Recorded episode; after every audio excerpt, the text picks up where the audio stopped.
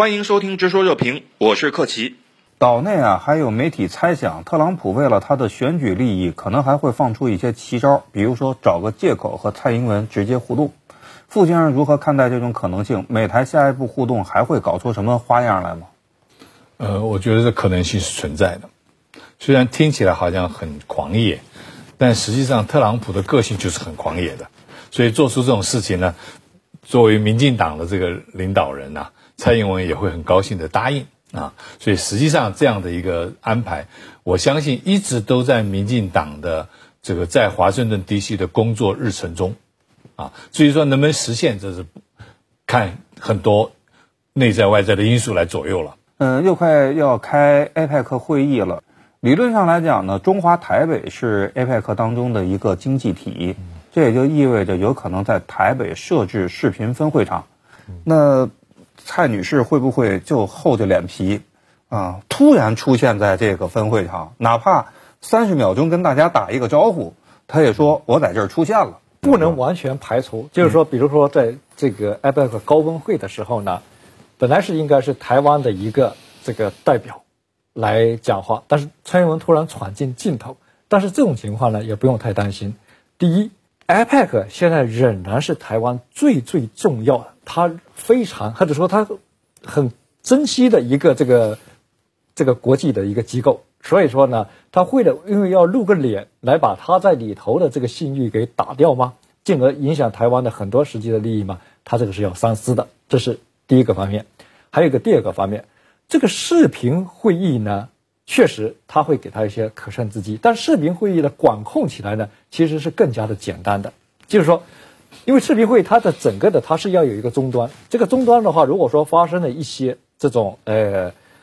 意外的情况，那么它是能能够从终端呢进行处理，比如说它马上进行屏蔽等等。当然了，所以说这点呢确实是要这个做好一些这个提前预预案准备啊，甚至呢中国政府呢可能他也应该跟这个主办国啊，跟这个视频会议的相关的这个技术管理方呢要有做好这样的一个沟通，就是说比如说蔡英文。这个不守规则闯进来，那就应该采取什么什么样的一些规则啊？呃，一些什么样的处理办法？我想呢，是能够把它的负面影响呢降到最低。台湾参加 APEC 也有几十年了，嗯，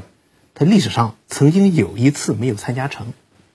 是二零零零一年陈水扁执政时期，当时陈水扁当选第二年，他想参加 APEC，说要派代表是吧？派我自己。我来，当然大陆说不行，APEC 说不行，就较劲，较劲的结果肯定不行啊，不行，最后结果说，哎呀，陈水扁说我服了，我软了，我派一个其他代表去，我派李元素去，大陆说还不行，最后的结果是那年台湾方面没有参会，这二零零一年的例子，这个例子对现在有没有一点启示呢？可能会有一点。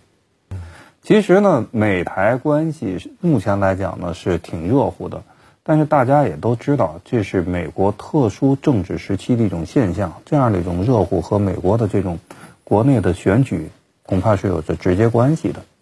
那么现在呢，恐怕大家都会有一个问题，就是在选举之后，美台之间还会这么热乎下去吗？或者说，选举之后，美台之间的这样的一个关系会朝向什么样的方向发展？嗯，严先生，是因为美中之间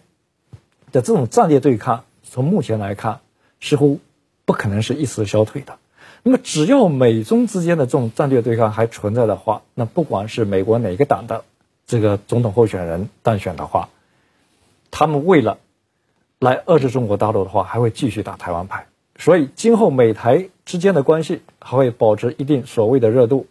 为的呢，还是为了要。搞这个中美对抗的这个总的一个目标来服务的。